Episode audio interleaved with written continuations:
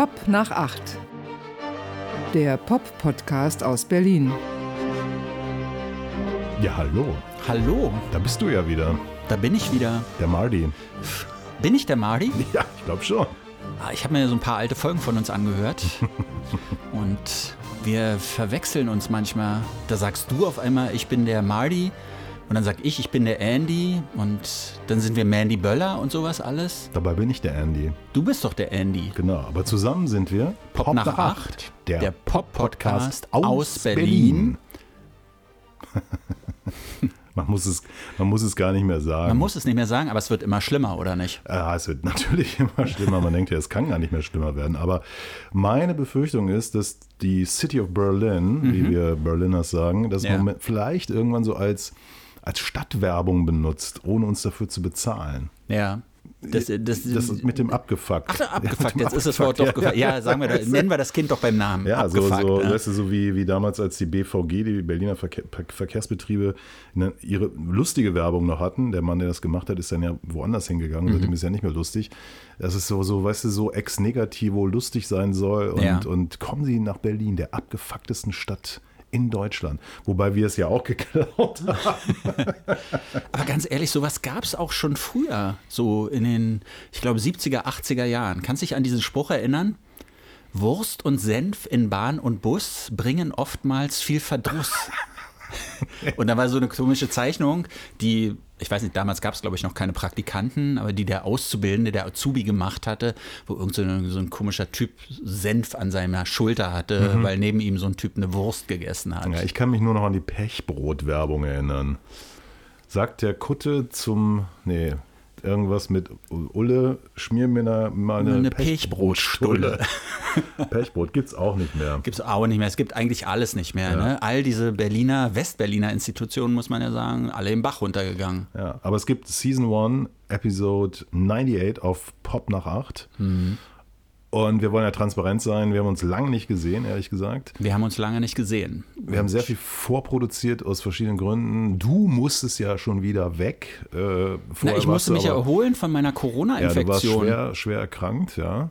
Episode 97, ich weiß nicht, hast du da mal reingehört? Das war ja diese. ja diese scheiße. ich klang richtig, richtig abgefuckt. Ja, Ich war am Ende, total. Ja. Aber hast durchgezogen. hab durchgezogen. Alles für Pop nach acht. Genau, so ist es. Und dann ähm, bist du wieder auf die Sonneninsel gereist, um dich zu erholen. Und ähm, manche wissen ja, sehr durchgesickert, äh, dass ich eine schwere Operation hinter mir habe. Mhm. Und dann schrieb doch jemand ein herzliches Fuerteventura, was ja gute Besserung heißt auf Deutsch. Genau, Fuerte, ist es Spanisch? Ja, ich weiß Spanisch, nicht, muss man natürlich. dazu sagen, Ja, es ist. Spanisch, Fuerte, gute, Ventura, Besserung. Ja. Ich war ja auf Fuerteventura. Ne? Mhm. Es ist immer diese Jahreszeit. Ich fahre da immer nach Fuerteventura. Und dreimal darfst du raten. Mhm. Ich habe dir natürlich was mitgebracht. Ne? Oh nein, Und was habe ich dir mitgebracht? ich weiß es nicht. Es- Naja, dann musste man nachgucken, was das, es ist- eventuell es sein ist, könnte. Es ist keine Flasche Wein, Das ist keine Flasche Wein, es ist eingepackt, liebevoll eingepackt natürlich. keine Schachtel verbilligte Zigaretten. Nein, es ist ein Magnet für den Für Kühlschrank. den Kühlschrank. Oh, es zeigt typische Landesszenen von Fuerteventura. Gelangweilte Ziegen und eine restaurierte Mühle. Ja, ist es nicht schön? Und guck mal, der, der Magnet ist so in der das Form Ziegen? der Insel. Ach, toll. Ja, Danke. danke. Ich freue mich riesig. Ja, jetzt sagst du wieder, äh, da sagst du wieder, du bringst mir was mit und alles, was du mir mitbringst, ist ein Kühlschrankmagnet. Du, ich bin inzwischen, ich bin demütig geworden. Ich bin dankbar für alles. Ich bin dem, demütig, ich bin dankbar für jeden Tag, den ich noch erleben darf Mhm. in meinem Alter. Was ist denn mit deinem Fuß? Er scheint noch dran zu sein. Ja, ja, er ist dran. Ja, er ist dran. Es war ja ein ewiges Thema. Die älteren Hörerinnen und Hörer werden sich erinnern. Und ähm, es kam dann tatsächlich zum Vollzug. Und ich habe so ein bisschen, ähm, Aber muss man nicht noch mal ganz kurz die Genese erzählen? Du hast gedacht, du hast Kalk im Fuß, ne? Ja, ja. Und dann bist du zum Arzt gegangen und der hat dir da so komische, weiß nicht, war das so eine Schockwellentherapie oder sowas Stoßwelle, verschrieben? Stoßwelle. Stoßwelle, ja. Hat natürlich nichts gebracht, ne? nein, es ist dann nämlich, äh, in der Folge sind offensichtlich zwei Sehnen noch gerissen. In der Folge. Äh, Nicht in der Folge der Stoßwelle, sondern äh, in der Folge der Tatsache, dass, dass da einfach wahrscheinlich total viel abgefuckt schon war in diesem Fuß.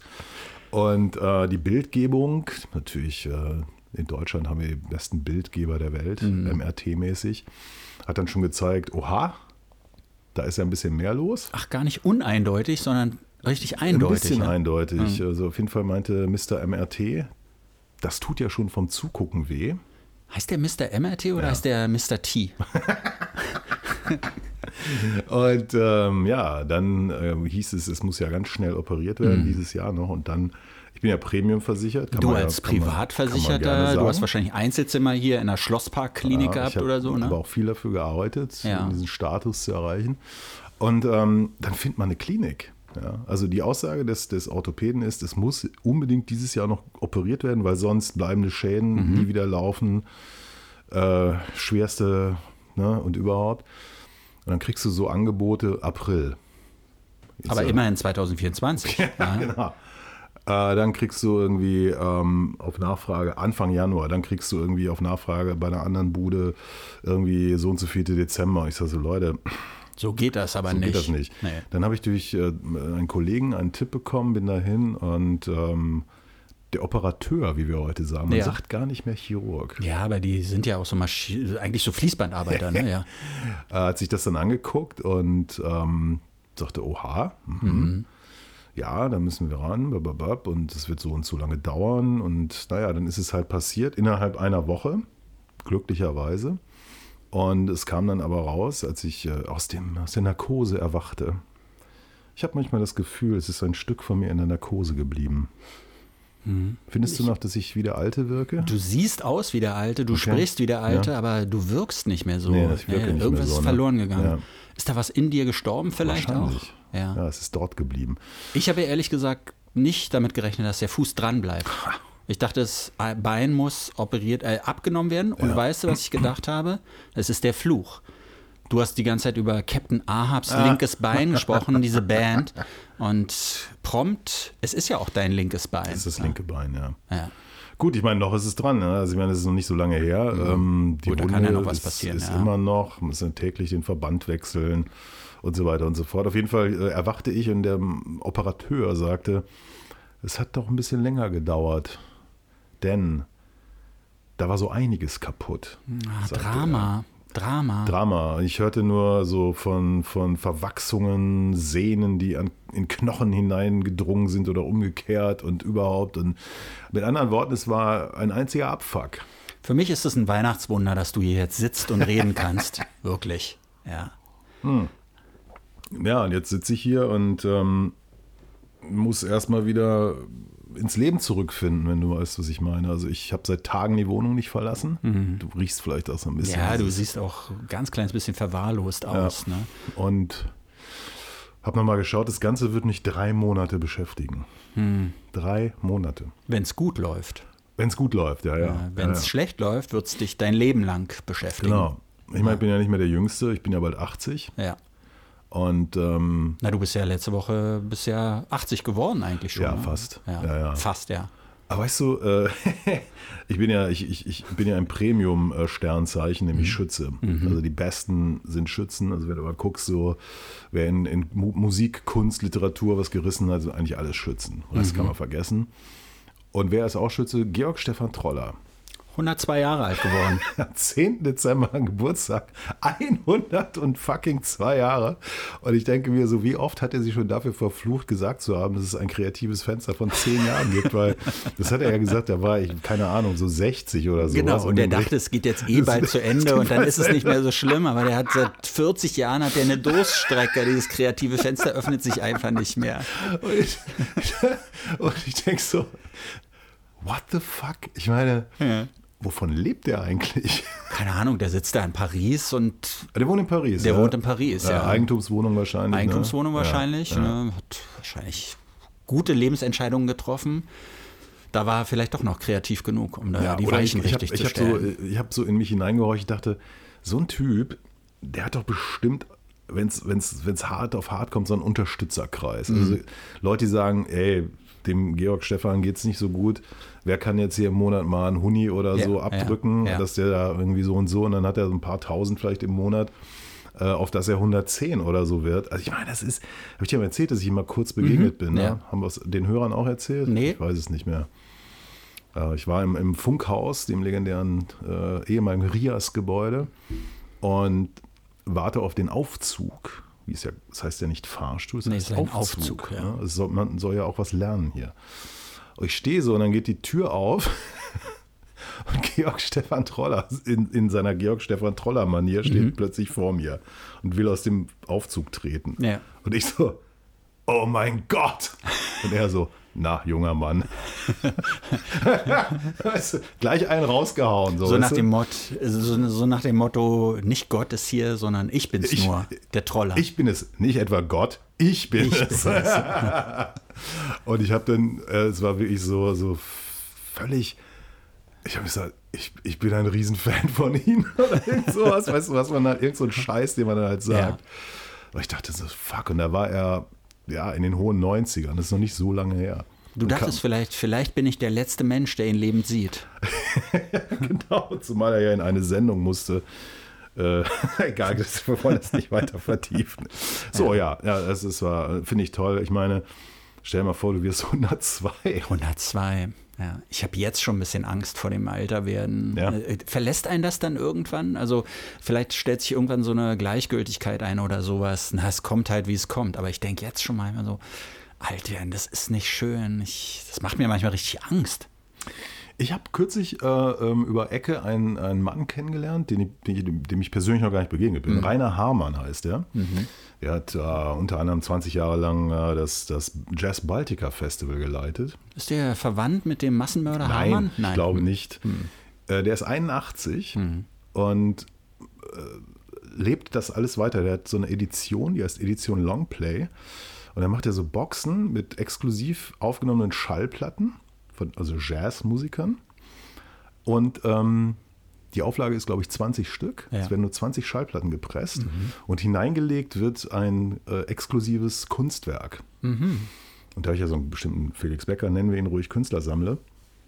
Und den hat er irgendwo gesehen auf einer Ausstellung vor zwei, drei Jahren, fand das super, hat gesagt, hast du nicht Lust und so und bla bla.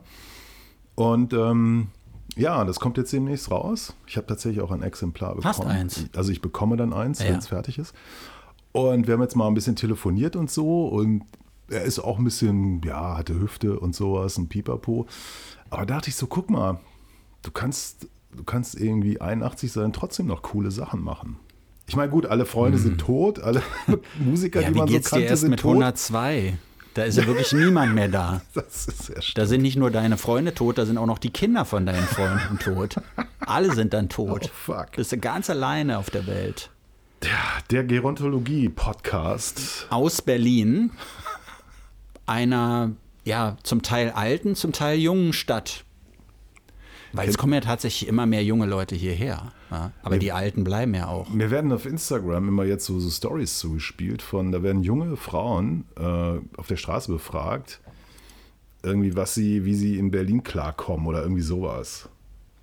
Das ist meistens auf Englisch. Und ich höre mir das so an und denke so nach drei Sätzen, hau doch ab!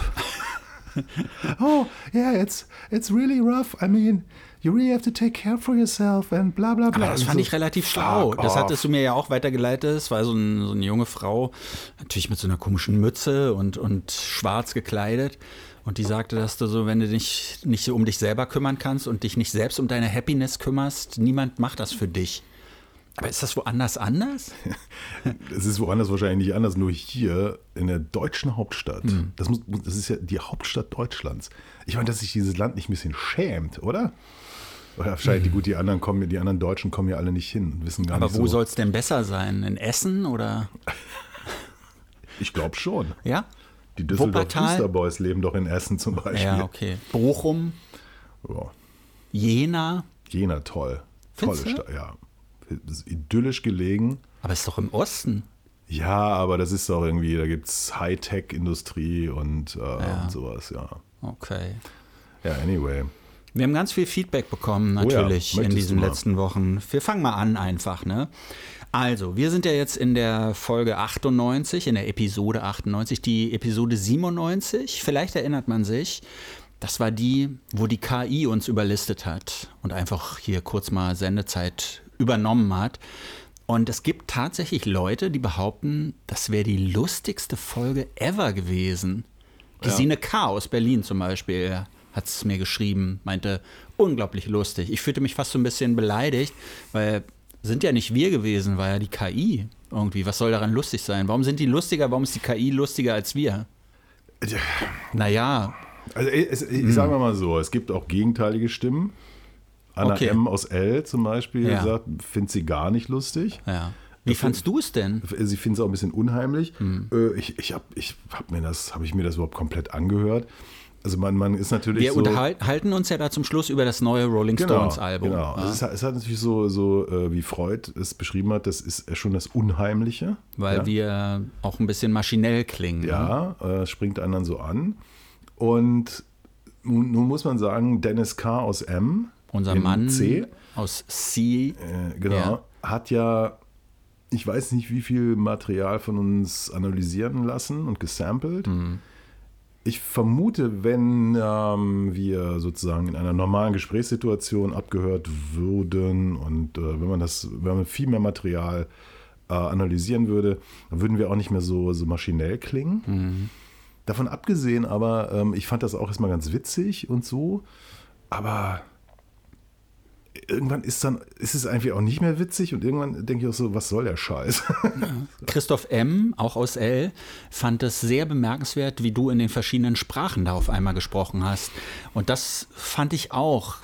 Weil da wird es ja ganz schnell, du redest auf einmal ganz schnell und dann redest du Türkisch und Spanisch Koreanisch. und Englisch und Koreanisch ja. und weiß nicht, Dänisch oder Schwedisch Keine oder irgendwie sowas. Also das ist natürlich vielleicht ein Vorteil, ich weiß es nicht. Ja, was ähm, du alles für Sprachen kannst, mein lieber Mann. Naja. Ja. Aber ich meine, guck mal, wir haben ja noch mal so ein Ding bekommen. Mhm. Wir hören da mal kurz rein vielleicht. Hey! Das war eine super lustige Folge am Samstag. Mir hat es sehr gut gefallen. Ha ha ha ha ha ha. Mir auch. Das heißt, kurz reingehört, das war es ja eigentlich schon. genau. Und ähm, ich glaube, Dennis K. aus MNC mhm. ähm, hat da riesen Spaß dran. Aber als ich das jetzt zum Beispiel gehört habe, dachte ich so, boah, jetzt komm, jetzt reicht's aber auch mal. Es ist irgendwie. KI weißt du? ist durch, ne? Ist durch. KI ist durch. KI ja. ist tatsächlich durch, ja. Friederike. It, äh, ich kann ja kurz sagen, Michael mhm. Gottfried, das ist so der, der Promo-Chef von Act Records, mhm. also diesem großen Jazz-Label.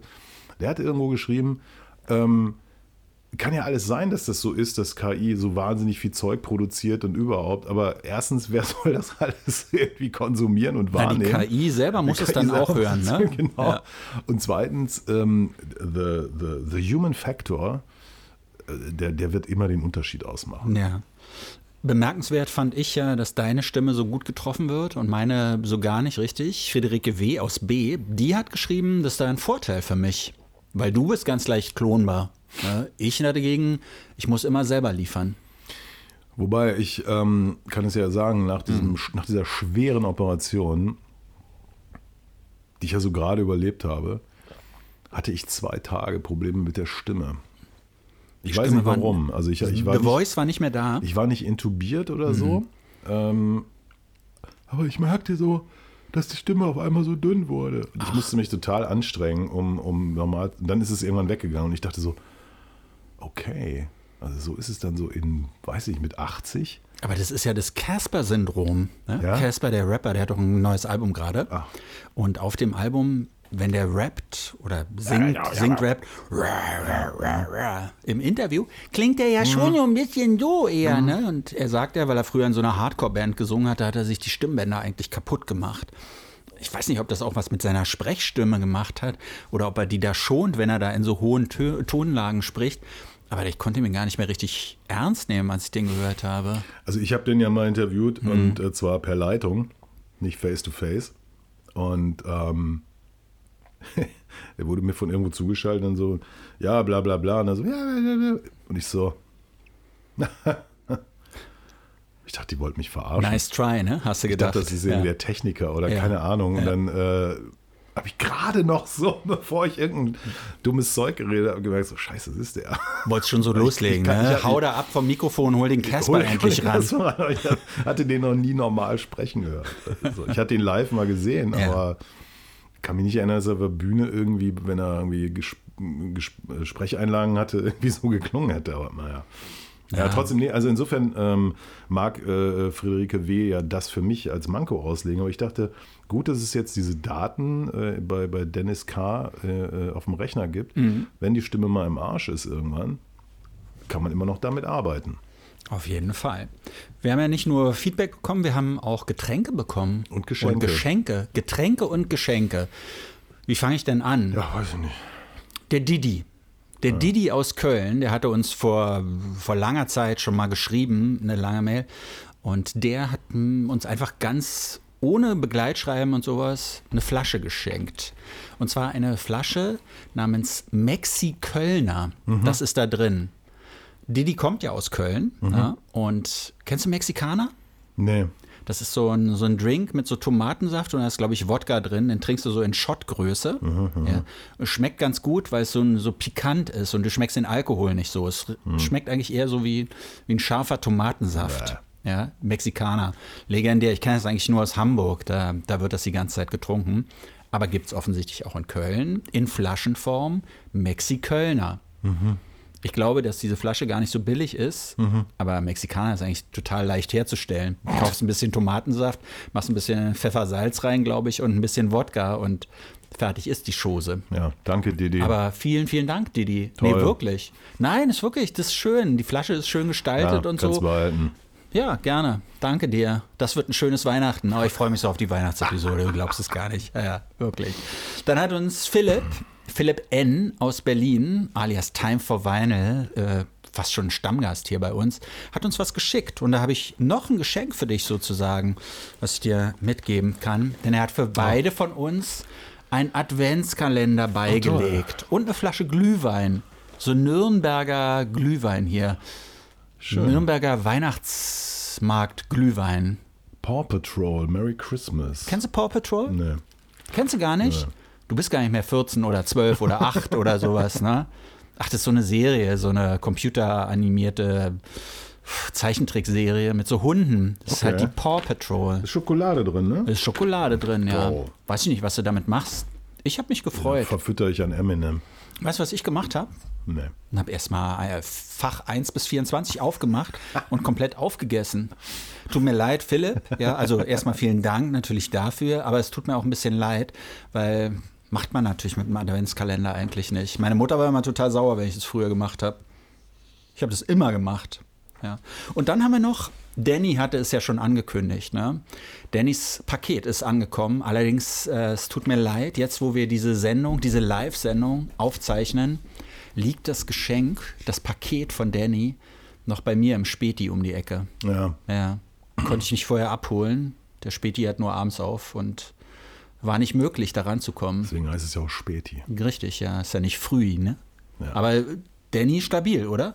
Absolut. Shoutout to Danny. Vielen, vielen Dank. Ja, mehr Feedback vielleicht in unserer besinnlichen Weihnachtssendung, Meinst du, da ist Zeit dafür? Ja. Weil wir müssen uns schon. doch ganz viel über Weihnachten unterhalten. Ja, aber dann ist doch unsere, unsere virtuelle Familie noch ein Stück näher bei uns, oder? Denke ich auch, ja. Also, schon mal die Vorwarnung, ne? Ja. Es gibt eine Weihnachtssendung, so wie im letzten Jahr auch. Der einzige Unterschied ist, letztes Jahr war die Weihnachtssendung am 24.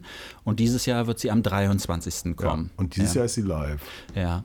Live, live. Ja, ja. Ja. Ja. Aber nochmal, ich habe mir in Vorbereitung der Weihnachtszeit natürlich unsere Weihnachtsepisode vom letzten Jahr nochmal angehört.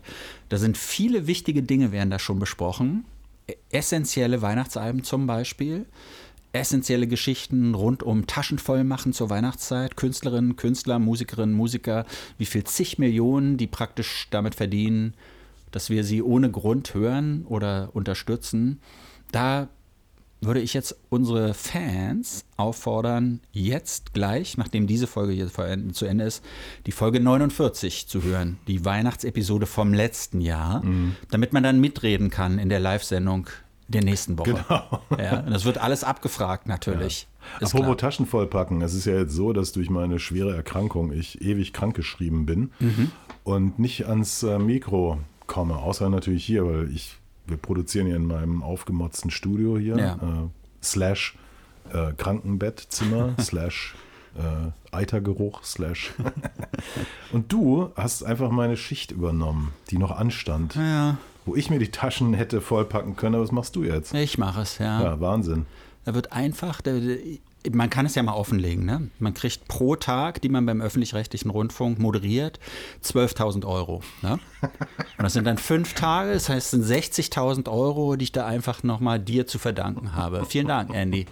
Ja. Gerne. Ja. Findest du es eigentlich zu viel, 12.000 Euro pro Tag für uns? Nee. Eigentlich nicht, oder? Man muss aber natürlich dazu sagen, es vorsteuern. Bleibt nicht viel übrig, ne?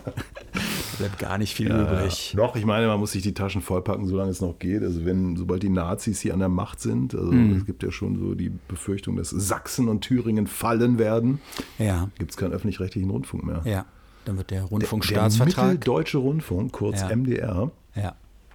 will 50 Millionen Euro einsparen. Ja die schmeißen gerade Leute raus ohne Ende, beziehungsweise kündigen ihnen an, dass sie bald rausgeschmissen werden. Ähm, und machen dies und jenes. Und ich denke mir so, warum eigentlich? So ein super erfolgreiches Programm. Der Mitteldeutsche Rundfunk. Ist ja auch das beste Programm in der ARD, ne? Die ja, so hochkarätige meine, Inhalte, die da gesendet werden. Die, die bieten doch schon, seitdem es sie gibt, ich den, den niedrigschwelligsten Dreck an, um, ja. um, um dieses entkernte Volk im Thüringer Wald noch zu erreichen. Ja. Und haben damit ja auch, sind damit ja auch gut gefahren. haben, haben richtige Erfolge eingefahren. Ne? Absolut. Und äh, Jetzt weißt, nicht journalistische Erfolge, aber Einschalterfolge. Einschalterfolge. Und du weißt ja, dass ich mich mitunter im Sendegebiet äh, des Mitteldeutschen Rundfunks aufhalte ja. und äh, dort eigentlich nur das Inforadio höre. Ach, du und, bist gar nicht so ein Jump- oder Sputnik-Hörer oder sowas? Nein, ich höre auch nicht äh, MDR Kultur. Und, das, ähm, das, enttäuscht mich, weil ich hätte gedacht, du bist so ein Kulturmensch. Gibt der Kultur genau endlich deshalb, eine Chance? Genau Ach so, ja, so rum funktioniert das, verstehe. Und, ähm, weißt du, wie, wie der Verkehrsservice beim MDR Inforadio heißt? Nee. Verkehrsdienst. Der Verkehrsdienst. Weil wir haben doch ein schönes deutsches Wort für den Begriff Service, wie man bei Karstadt sagen würde in Berlin. Ja, Service. Service. Der Service. Ich hätte gerne eine Thunder ja, den bekommen sie beim, den Thunder bekommen sie beim Service. nee, und ähm, Verkehrsdienst. Ich denke so, Leute, how ja. low can you go? Aber ja, und das finde ich, find ich spannend. Eh anders. Ich finde das also, spannend. Ja. Also ich, ich, ist es vielleicht, ist es vielleicht, dass die EntscheiderInnen beim Mitteldeutschen Rundfunk sich bei den neuen Machthabern vielleicht schon ein wenig andienen wollen. Aber so wird das nicht funktionieren. weißt du, wenn du vorher schon alles einsparst und dann kommen da die, jetzt mal Worst Case, ja, dann kommen dann die Arschlöcher an die Macht und sagen dann, ja, Ihr habt ja schon gar keine Hörer, ihr habt ja da Hörer verloren, euer Programm ist ja schlechter geworden, bla bla bla. Es gibt gar keinen Grund mehr, dass ihr überhaupt noch am Leben erhalten werdet. Ja. Egal, für die gibt es ja eh keinen Grund, dass es das gibt. Hm. Dann gibt es Kritiker aus anderen Richtungen, die sagen, es gab noch nie einen Grund dafür, dass es das gibt. Ich meine, lebte nicht im Fernsehprogramm des Mitteldeutschen Rundfunks die DDR stets weiter? Natürlich. Mit Endlosschleifen Natürlich. von ein Kessel Buntes? Ja, sie, äh, es wird ja auch alles recycelt. Also ich glaube, die machen da keinen Unterschied. Für die ist das alles damals so, egal ob das nun nach oder vor 89 passiert ist. Es ist alles damals und es war ja auch nicht alles schlecht damals. Ne? Sagt Frank Schöbel übrigens auch im Interview ja. mit dem Berliner Tagesspiegel von vor ein paar Wochen. Frank Schöbel ist gerade 80 geworden. Ach. Und soll ich das sagen? Er sieht hm. aus wie 65. Hm, weil er echt eine gute Perücke, glaube ich, hat. Ne? Und Frank Schöbel macht immer weiter. Hm. Hat sich nie unterkriegen lassen. Ich, weißt du, ich meine, letztlich ist der ja nichts anderes als ein, ein ostdeutscher Thomas Gottschalk oder so. Thomas Gottschalk macht ja auch immer weiter. Hast du die letzte Sendung gesehen? Die Wetten das Sendung? Ja. Nee, da war ich auf Fuerteventura ah. und das heißt kein ZDF. Das ist Spanisch. Fuerte, Fuerte kein, kein, Ventura ZDF. Ne? Ventura ZDF. Ventura. Genau, ja. Nee, aber ich habe natürlich die ganze Diskussion mit, mitbekommen ne? und muss sagen, wie unsouverän kann man sich verabschieden von seiner einstigen Lieblingsbühne. Sagenhaft, oder? Total. Ich meine, wer mich kennt und du kennst mich ganz gut, mhm. ich bin so weit von Woke entfernt, wie man das eigentlich nur sein kann, ja. weil ich Ideologien sowieso ablehne. Mhm. Aber als ich das so irgendwie dann gelesen habe, dachte ich nur so, was ist denn das für ein dummes Arschloch? Ja. Was soll denn dieser Scheiß? Aber dazu kommt ja auch noch, ähm, um sich auf der Bühne von Shirin David zerlegen zu lassen, Muss der auch gleichzeitig noch unglaublich dumm sein, oder? Tja. Ja. Wusstest du, dass der mal eine Sendung namens Pop nach acht moderiert hat beim Bayerischen Rundfunk? Ja, und ich weiß auch, dass er uns beklaut hat. Ne? ja. Weil dieser Podcast, wir arbeiten ja praktisch seit 40 Jahren daran, so in der Entwicklung und Vorbereitung. Und wir waren eigentlich vor ihm da. Ja, genau. Ne? Von daher, Ja. Also quasi Gottschalk und Schöbel in einen Sack ab nach, sagen wir mal, pff, oh, Ilmenau schicken und da im, im, mit, mit Gewichten an den Füßen im See versenken. oh, oh, Andy. Darf man das nicht sagen? Nee, das darfst du nicht sagen. Aber das ist doch von das, Asterix. Ja, aber das meinst du doch nicht ernsthaft. Das war jetzt Satire. Ach so, ja, gut, Satire darf ja alles, wissen wir ja, ne? Ja, natürlich. Ja. Ja. Satire darf wirklich alles. Muss alles, sogar alles. alles, alles, alles. Ja, du hast ja also schon eine Woche, nee, du bist jetzt gerade dabei. Ich bin hast jetzt gerade äh, dabei, Die Taschen ja. Mhm. voll zu packen und hast da wieder mit, mit spannenden Leuten hast du dich wieder getroffen. Ja, ähm, zum Teil waren das auch richtig gute Gespräche. äh, wir haben ja schon vor einigen Episoden mal über Milli Vanilli gesprochen. Das war ganz interessant. Da hatte ich ein Interview dazu geführt. Da gab es so eine Konferenz, wo sie über Hochstapelei und Betrügereien gesprochen wurde. Und ein so einer, einer dieser Vortragenden, der hat den Milli Vanilli-Fall und Frank Farian und Rob und Fab benutzt, um über Hochstapelei in der Popmusik zu sprechen. Und ehe man sich versieht, gibt es jetzt auf einmal einen Film, einen Spielfilm über diesen Milli Vanilli-Skandal. Gedreht von Simon Verhöfen, der Sohn von Senta Berger. Ne? Und ja, ich glaube, inzwischen kann man auch sagen, halbwegs renommierter Regisseur. Und ähm, Weißt du, wer den Frank Farian, also diesen leicht schmierigen Musikproduzenten im Hintergrund, der eigentlich diesen Skandal verursacht hat, wer den spielt? Thomas Gottschalk. Nein, aber der junge Thomas Gottschalk, Matthias Schweighöfer. Ach, Ja. Und da muss ich sagen, ich habe mich im Interview nicht getraut, richtig zuzubeißen, ähm, weil es hieß so, ich, ich habe den Film noch nicht gesehen, ja, aber das durfte ich dem Simon Verhöfen nicht sagen. Das, äh, da hatte die Promofirma gesagt, möglichst dem das vorher nicht mitteilen, dass ich den Film noch nicht gesehen habe, der wird sonst böse. Ja. Und äh, deshalb war ich insgesamt so ein bisschen vorsichtig, wie ich den berührt habe oder wie ich den befragt habe. Aber eigentlich, ich meine, Frank Farian, wenn man die Bilder von damals sieht, so in den 70ern und 80ern, der hat schon eine ganz schöne Hackfresse. Damals schon. ja. Und Matthias Schweighöfer, kannst du über seine Schauspielerkünste sagen, was du willst, aber er hat ja eigentlich ein ganz hübsches Gesicht. Ja. Und dann haben sie dem da so eine Langhaarperücke aufgesetzt und irgendwie, ich nehme dem den Frank Farian nicht ab. Tja. Ist so. Ne? Ja. Und äh, aber interessant, dass es ein Spielfilm geworden ist, finde ich. Wie hieß denn ähm, ähm, der Überlebende Milli Vanilli?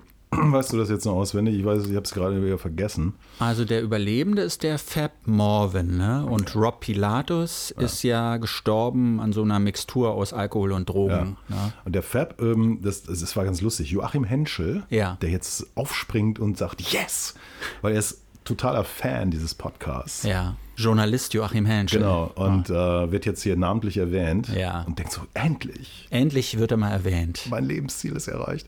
Der postete kürzlich, äh, ich meine auf Facebook, äh, die, die, die, den Fun Fact, dass äh, Fab äh, Teil der Gruppe Wind war, Mhm. die irgendwie mal beim äh, irgendeinem Eurovision Song Contest Ende der 70er oder so, ne? Nee, nicht Ende der 70er. Das, war, das war nach Milli Vanilli. Nee, nee, nee, das war's war vorher? vor Milli? Vanilli. Ah, ja. Mhm. okay, siehst du, kriegst gar nicht mehr zusammen. Auf jeden Fall komplizierte Geschichte. Und dann schrieb er so, wusstet ihr das? Und Ja. alle so, ah nee. Und ich so, das weiß doch jeder. ich hatte überhaupt keine Ahnung. Und du merkst jetzt, ich habe gerade auch überhaupt keine Ahnung. Das weiß doch jeder. Das weiß doch wirklich jeder. und keine Reaktion auf meinen Post, auf meinen Kommentar.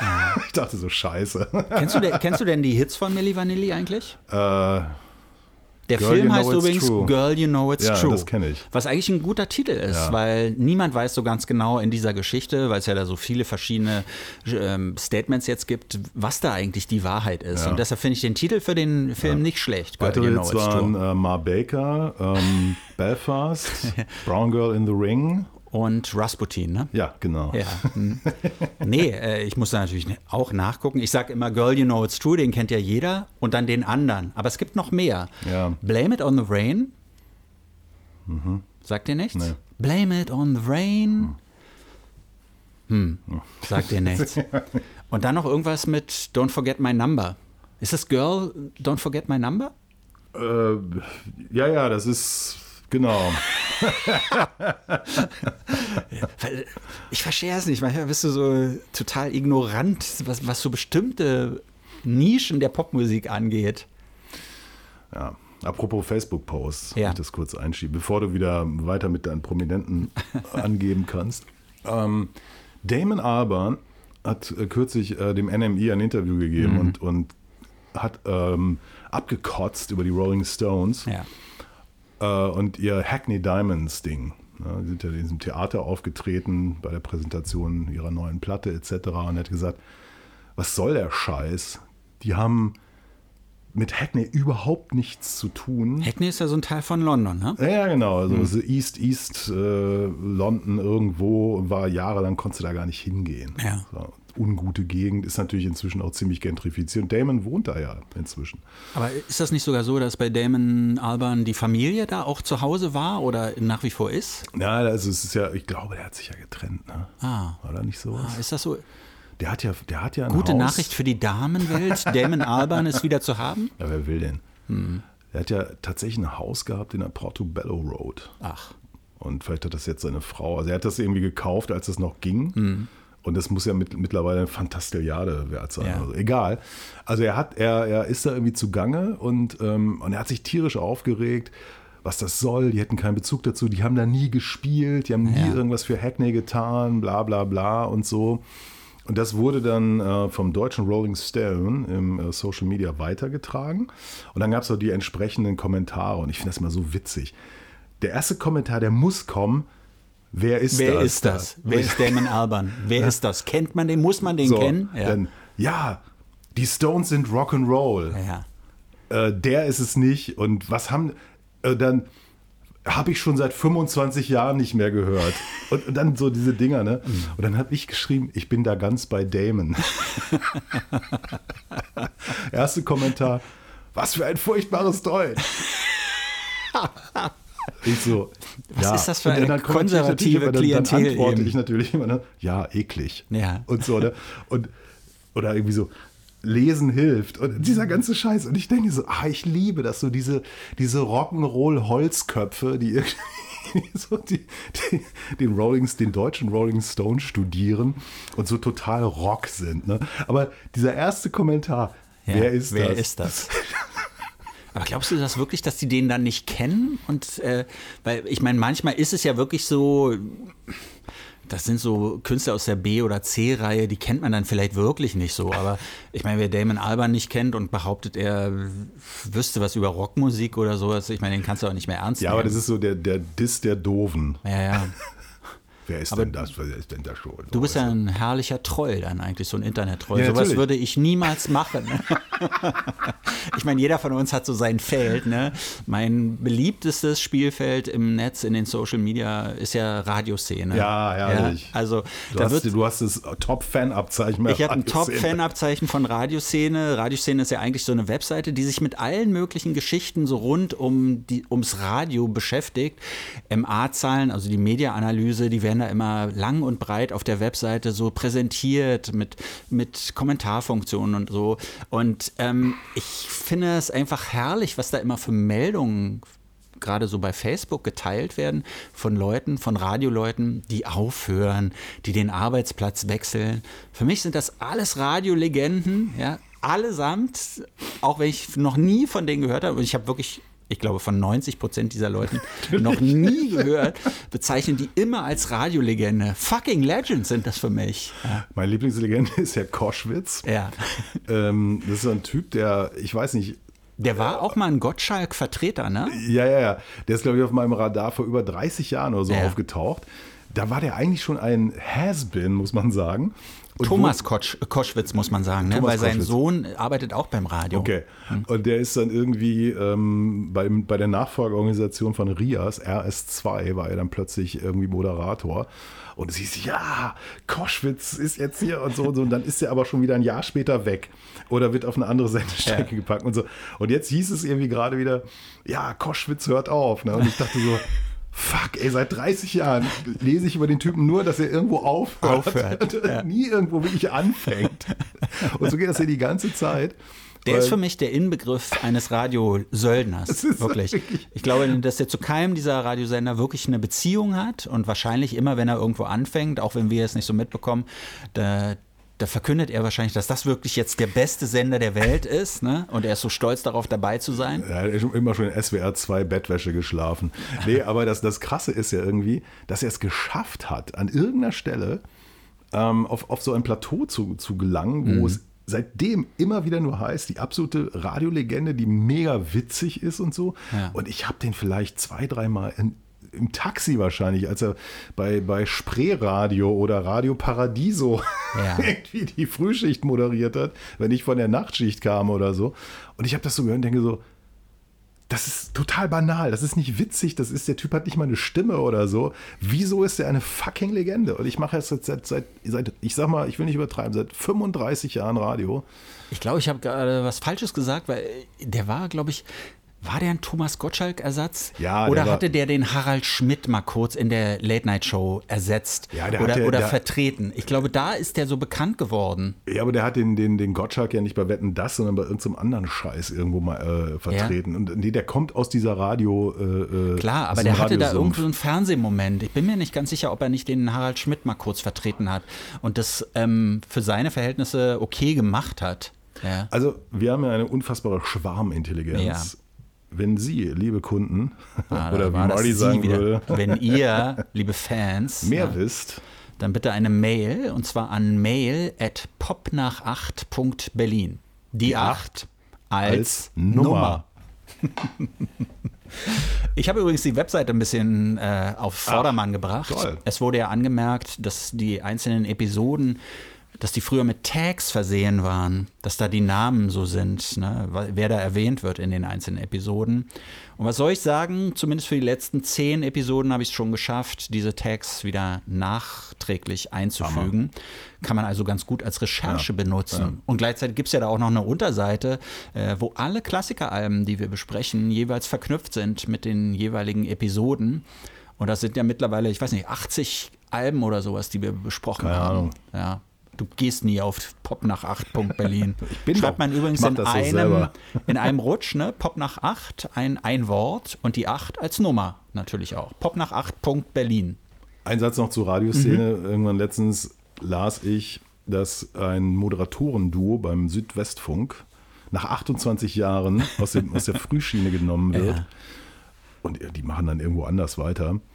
Und ich meine, 28 Jahre Frühsendung, da bist du Ja. doch bekloppt. Na, da bist du durch. Und immer mit demselben Typen an deiner Seite. Anyway, let's face it. Mein Kommentar war natürlich so, ja, die Alten werden jetzt überall entfernt.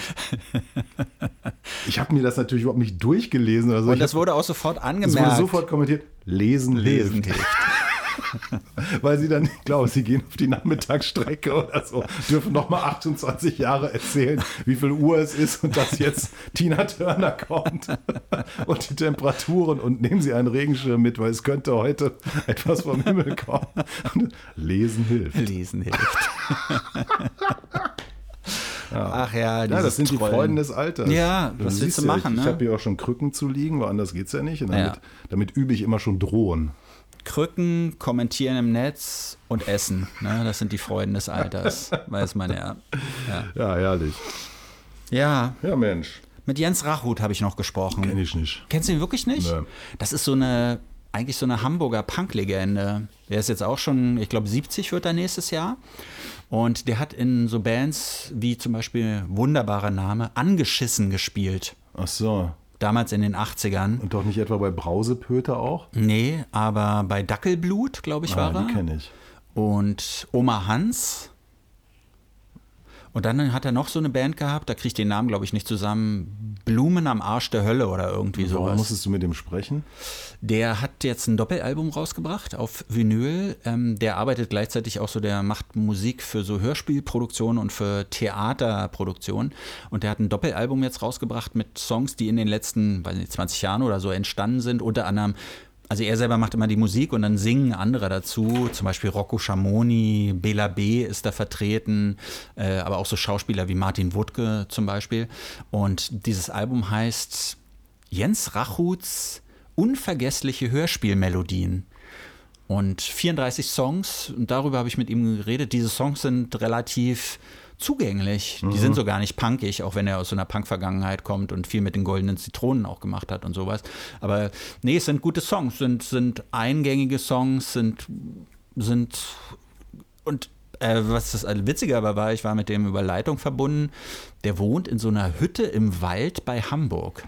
Oha. Der hat da eine Hütte sich gekauft auf einem Pachtgrundstück zahlt also so gut wie gar nichts und lebt da so abseits. Und dann habe ich ihn gefragt, warum lebt er eigentlich in der Hütte, hat er keinen Bock mehr auf das Großstadtleben und warum gibt er eigentlich so selten Interviews? Und dann fuhr es so aus ihm raus, ja, ich gebe keine Interviews, weil immer dieselben Fragen gestellt werden. Mhm.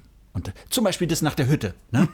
Immer gefragt nach der Hütte. Und so ist doch klar, warum man in der Hütte zieht. Und ich meinte so, naja, so ganz klar ist es ja nicht. Ne? Warum kann man in eine Hütte ziehen? Man liebt mit Natur, man hört gehen den Vögeln zu, man hat keinen Bock auf Hamburg, weil es eine abgefuckte Stadt ist und, und, und. Dann sagt er, oh, da hast du recht. Nee, Martin, da hast du wirklich recht. Ich möchte bitte, dass ähm, da meine Antwort zurückgezogen wird. Könnt ihr das rausschneiden und sowas? Das fand ich cool. Nee, er ist echt ein Typ. Also ist wirklich ein Typ. Jens Rachut. Ja. Ja, Es kam zu einer Begegnung. eine Begegnung, ja. Ja. Ja, bevor wir über Taylor Swift reden, kann ich ja noch sagen, dass ich ähm, Frank Brettschneider kürzlich getroffen habe. Ja. Und ähm, das war so eine Sache, wo ich so dachte, Leute, warum kauft ihr das so ein? Weil man kann diese Musik nicht spielen, die ihr macht. Und wäre es nicht interessanter, eine Reportage in Auftrag zu geben? Aber gut, es war dann halt so. Und Frank Brettschneider, wer das nicht weiß, eine Legende, fucking Legend aus Ostdeutschland Ja. aus Karl-Marx-Stadt früher. Ähm, kannte die Eltern äh, der Brummer-Brüder, also quasi Mhm. Also die Kraftklub-Heinis da. Kraftklub-Heinis, äh, mit Gründungsmitglied der Band AG Geige Ja. und äh, hat in den 80ern schon Kassettenlabels in der Ostzone gemacht und hat sich dann immer mehr so mit Techno beschäftigt, nach dem Motto, ich kann nichts, also ich kann kein Instrument spielen, ich kann keine Noten lesen, aber das ist ja geil, was hier so machen kann. Und der Ja. hatte auch schon irgendwie in der Ostzone, hatte sich irgendwie schon Synthes besorgt, irgendwie mit, hat seine Plattensammlung verkauft, um sich so einen schrundigen äh, Korg-Synthi irgendwie zu besorgen und ich weiß nicht was.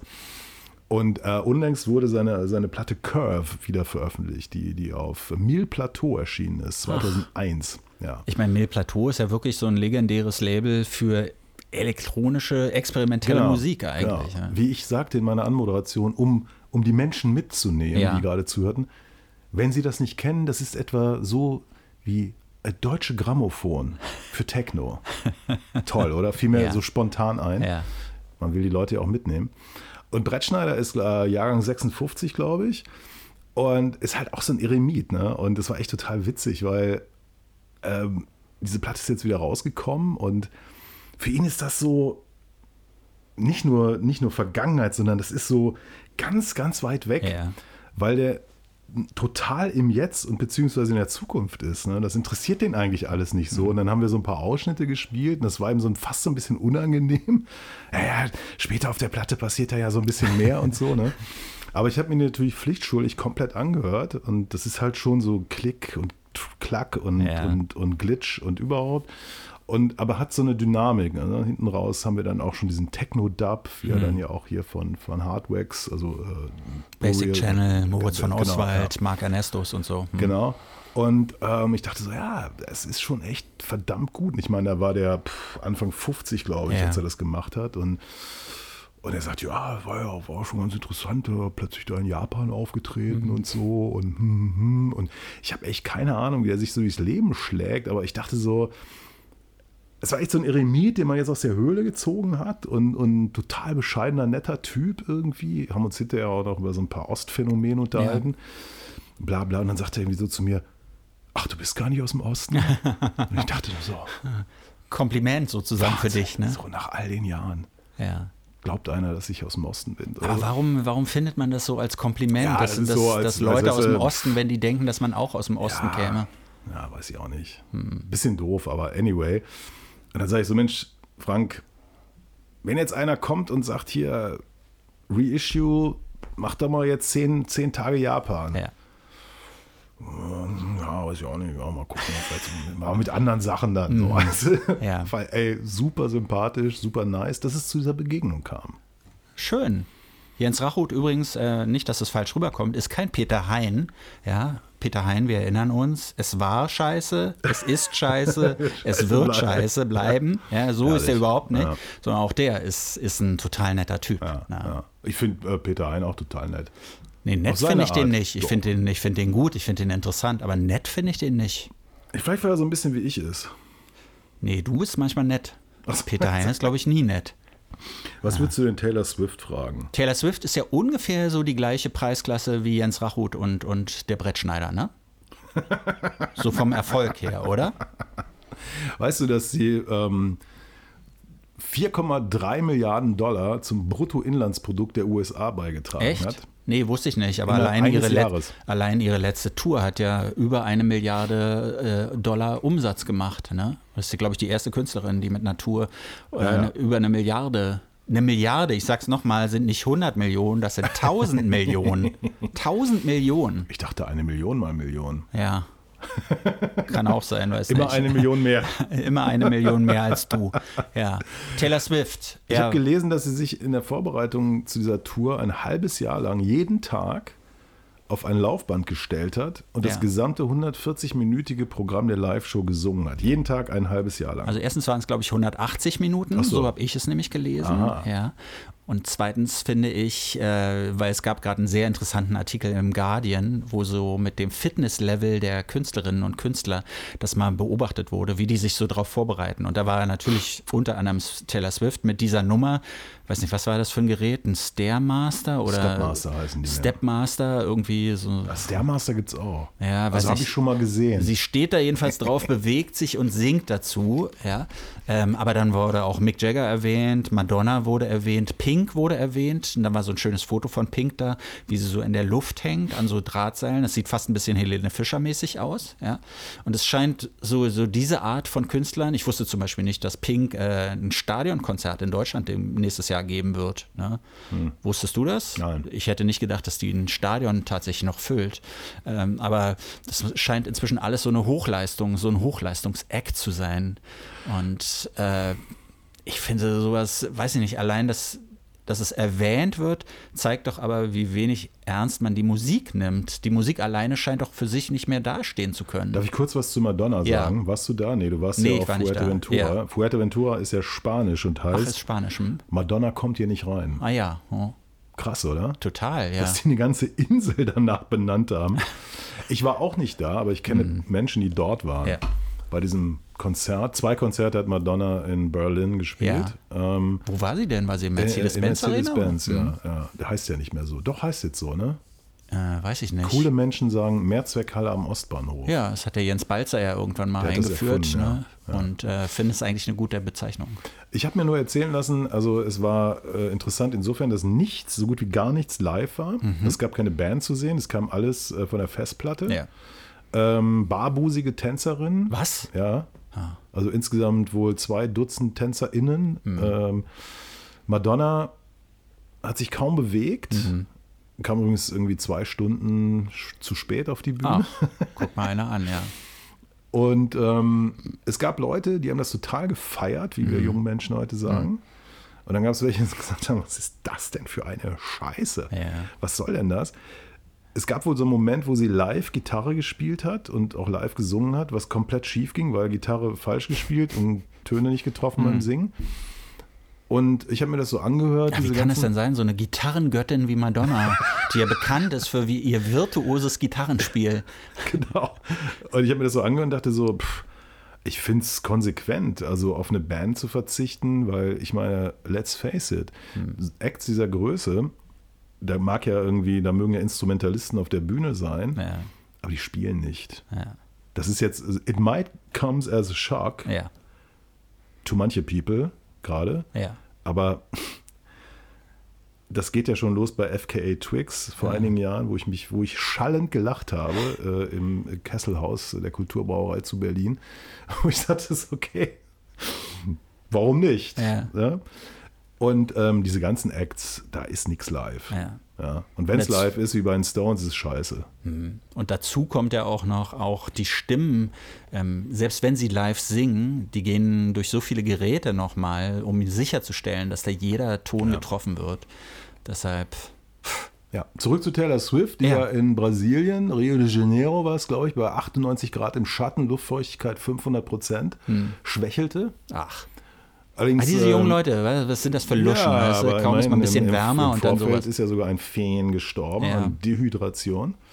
Ähm, ich glaube, sie hat die Show dann, die dann nur ges- gescheduled war, auch nicht gemacht, aber ähm, es ging ja Bist auch du nicht gut. sicher? Ich glaube, eine Show wurde postponed oder irgendwie so. Mir war ja nur egal. so, dass sie danach ein, ein Statement des Bedauerns Ah, ja. abgegeben hat. Ja, ja. Und ähm, ja, Person of the Year, ne? Time Genau, sie ist vom Magazine. Time Magazine zur Person of the Ja. Year erklärt worden. Ja. Und du weißt ja, was ich dazu kommentiert habe, ne? Ich kann mich erinnern. Auch Adolf Hitler, Josef Stalin, Khomeini und andere wurden schon mal vom Time Magazine zur Person of the Year erklärt. Stalin, glaube ich, sogar zweimal.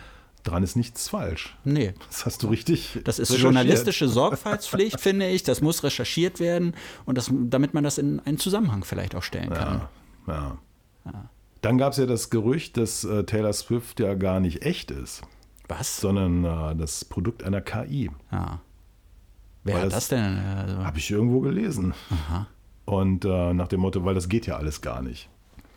Wusstest du, dass Leute, die mit Taylor Swift Sex haben, ja, also sie ist ja eine junge Frau, ne? Und ihre Sexualität ist so halb öffentlich, wird die immer verhandelt.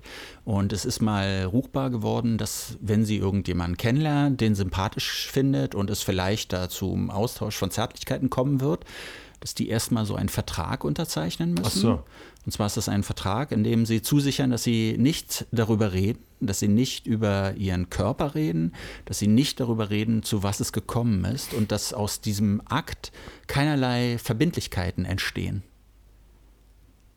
Ich stelle mir das so vor, weißt du, dann, dann, dann lernst du jemanden kennen und denkst so, ach, ich mag sie, sie mag mich, okay, mal gucken. Und dann kommen sofort die Anwälte um die Ecke und legen dir erstmal sowas vor. Kriegen die Partner denn dann Geld wenigstens? Glaube ich nicht. Also wenn du schon einen Vertrag Nein, unterzeichnest. Nee, musst, du, musst du einfach nur unterschreiben. Sonst kommt es vielleicht nicht zu dem, was, es, was da im Raum als Versprechen steht.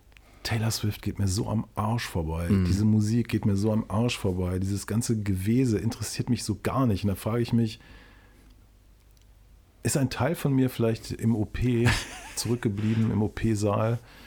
Was ist das? Ich meine, let's face it. Es gibt genügend KollegInnen, Mhm. die in fast unser Alter sind, die dann ernsthaft behaupten, ja, das ist der große Pop-Moment unserer Zeit und überhaupt. Und wo ich sage, ja, aber ich höre mir lieber Mike Reed, The Separatist Party an, zum Beispiel. Killer Platte, meine Platte des Jahres. Echt? Ja, Ah, okay. ja. Mir fällt da immer ein, dieser halb ironisch gemeinte Spruch: 10 million flies can't be wrong. Eat shit. ja. Ja. Ja, aber sag mal, ziehst du irgendwas? Wir äh, haben ja uns schon öfter über Taylor öfter, ne? Swift unterhalten und es bleibt bestehen. wir- machen wir jetzt hier gerade den Gottschalk oder was ist das? Nicht gerade? ganz, aber es bleibt natürlich bestehen, sie ist der erfolgreichste Popstar unserer Zeit, aus welchen Gründen auch immer. Und du und ich, wir verstehen es nicht. Wir sind damit nicht alleine, aber es gibt andere Leute, die behaupten, sie wäre die größte Songwriterin ever. Storytelling fällt. Storytelling, Ja. ja. Vielleicht kriegen wir es nicht mehr auf die Kette, weiß ich nicht. Weißt du, was mir richtig auf den Sack gegangen ist? Nee, Dass Shane McGowan gestorben ja. ist. Unter Und? anderem deshalb, weil ich wusste, was danach kommt.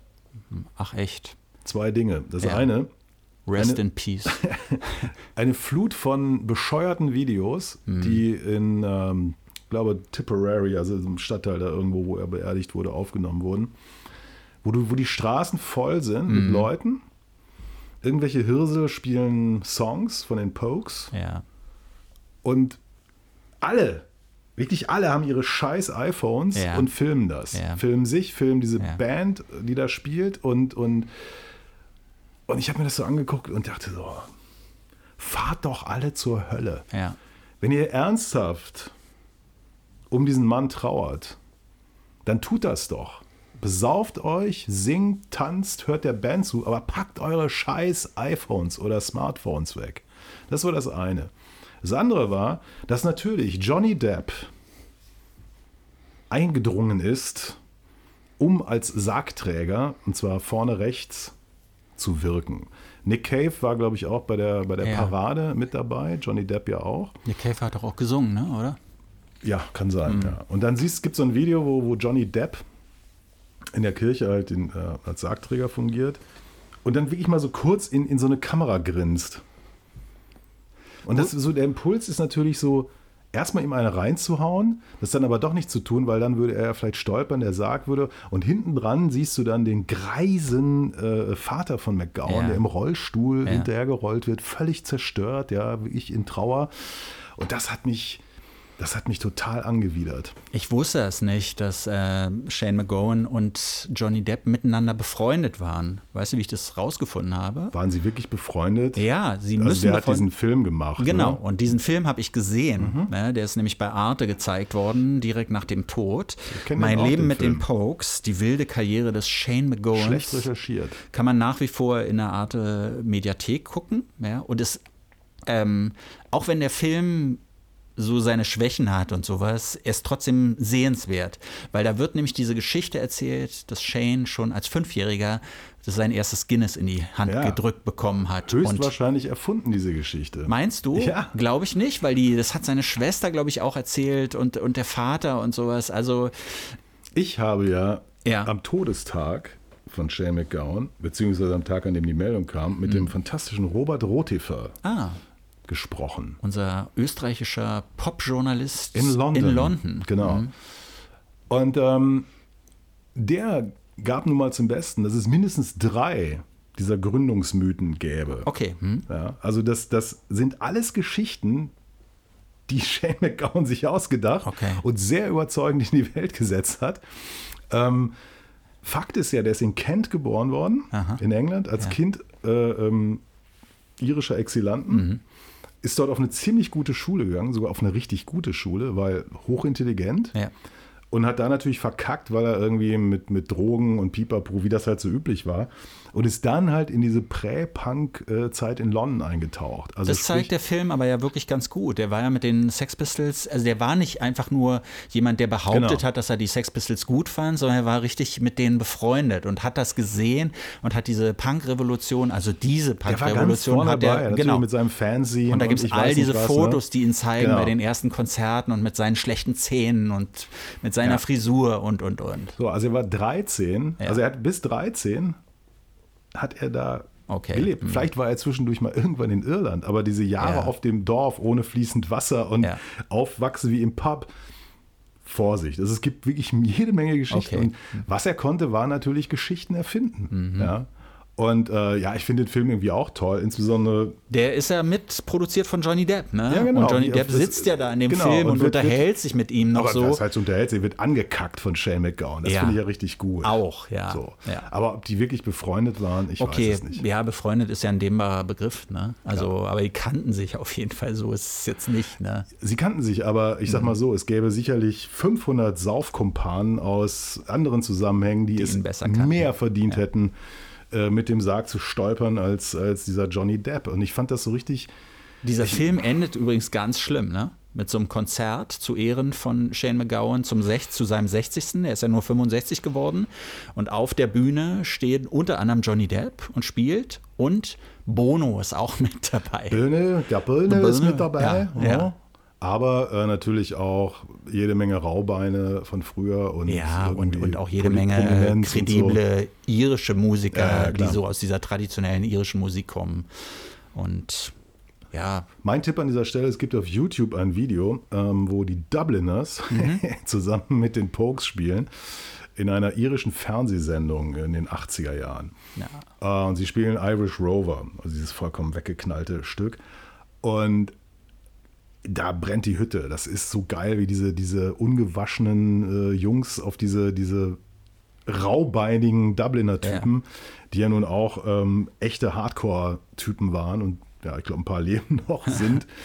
äh, herrlich, mal angucken. Naja. Ja. Da sind wir schon mal im Klassiker. Genau, den wir aber, glaube ich, ganz kurz abfrühstücken können. Ne? Das beste Album meiner Ansicht nach von den Pokes ist Ra Rum, Sodomy and the Lash. Lash. Wie würdest du das übersetzen? du weißt, woher das kommt, der Titel, ne? Ja, Churchill hat das gesagt. Ja, hören Sie mir doch auf mit der Seefahrt. Ja. Das ist doch nichts anderes als rumsaufen, Arschficken ja. und die Peitsche. Ja. Herrlich. Churchill, toller Typ eigentlich auch. Schade, dass der nicht in der Band war, oder? Ja. No Sports, ne? Auch das ist von Churchill. Ja, so hat jedenfalls, haben die ihr, ihr zweites Studioalbum benannt, ähm, ist 1985 rausgekommen und das ist so das Album, was ich, glaube ich, am häufigsten gehört habe.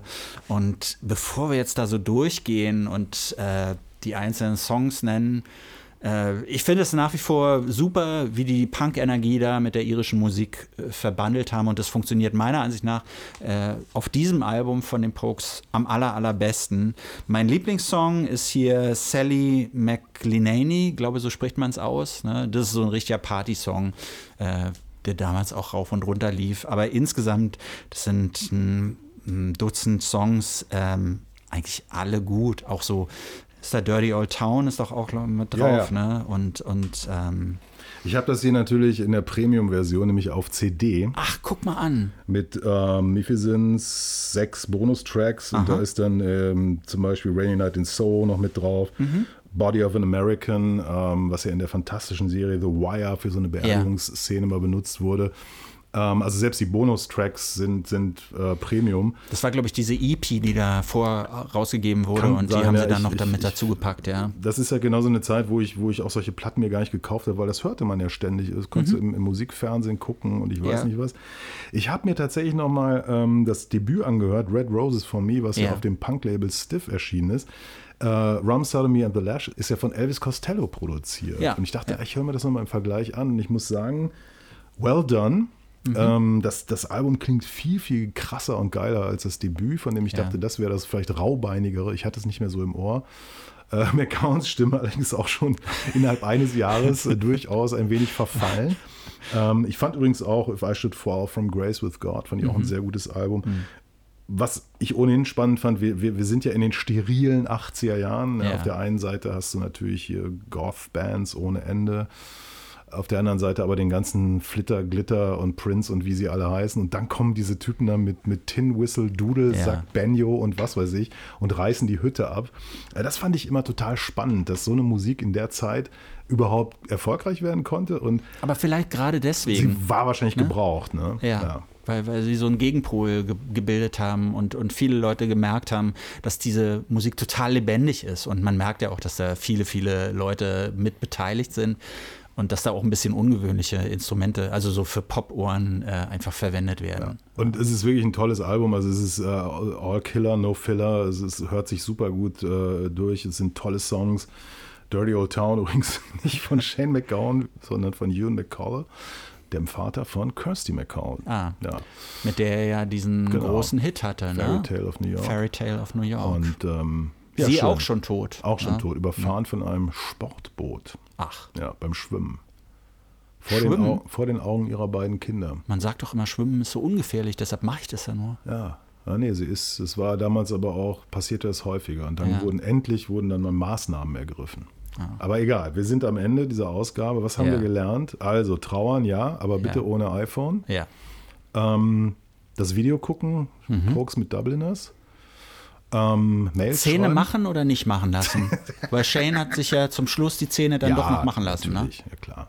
Also machen lassen. Sonst hätte er ja gar nicht mehr die Bierflaschen aufmachen können. Mit dem Mund. Ja. ja. ja. Mails schreiben. Mails schreiben, ich sag's nochmal, mail at popnach8.berlin, die 8 als Nummer. Genau. Und ansonsten sharen, liken, tralala. Und mhm. äh, jetzt natürlich ruhig bleiben, weil. Nächste Woche? Weihnachtsfolge. Ich freue mich so. Tschüss. Tschüss. Das war's schon wieder mit Pop nach 8. Kommentare zur Sendung gerne per Mail an mail at popnach8.berlin. oder direkt über die Webseite popnach8.berlin. Noch mehr Ausgaben von Pop nach 8 mit Andreas Müller und Martin Böttcher fast überall da, wo es Podcasts gibt. Please hang up and try again.